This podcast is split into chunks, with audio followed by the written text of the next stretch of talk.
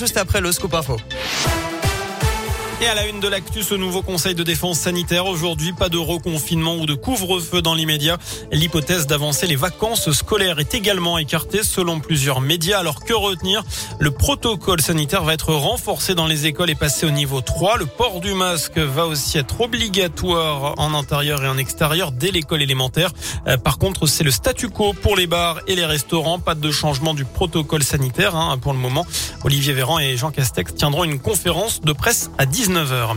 La cinquième vague, elle se répand un peu partout sur le territoire. Chez nous, le taux d'incidence dépasse désormais les 500 cas pour 100 000 habitants en Haute-Loire. On est à 374 dans le Puy-de-Dôme et 244 dans l'Allier.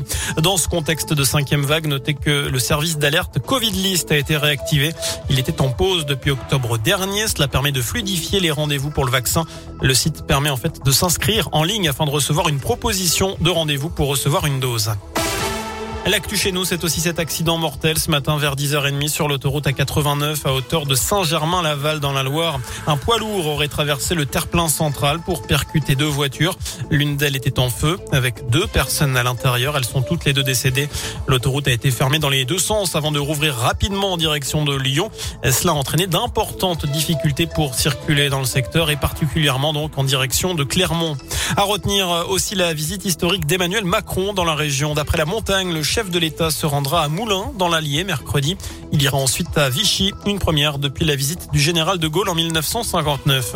Dans le Puy-de-Dôme, un individu mis en examen pour tentative d'homicide. Cela fait suite à une rixe à coups de couteau à Courpierre la veille. C'était donc euh, ce samedi. Un homme avait été blessé au thorax lors d'une fête a priori sur fond d'alcool.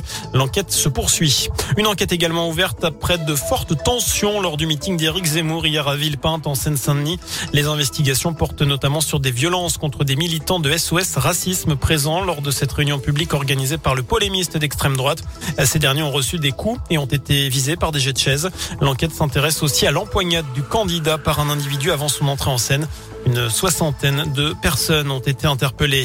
Retour également sur cette terrible découverte dans les Alpes-Maritimes. Une centaine de cadavres de chats ont été trouvés chez un habitant de Nice hier. Ce retraité de 81 ans souffrirait du syndrome de Noé, un trouble mental qui consiste à recueillir plus d'animaux que l'on ne peut en héberger ou que l'on peut nourrir correctement. Enfin, on termine avec le trésor du Mont Blanc. Ça pourrait être le titre d'un livre, mais c'est bien réel. Un butin de pierres précieuses découvert sur le glacier des Bossons il y a 8 ans vient d'être partagé entre l'alpinisme qui a fait la découverte et la ville de Chamonix. Le trésor pourrait provenir du crash d'un vol de Air India. C'était en 1966. 300 000 euros. Le butin, ça fait quand même 150 000 euros chacun. Voilà pour euh, l'essentiel de l'actu sur Radio Scoop. Passez une excellente soirée.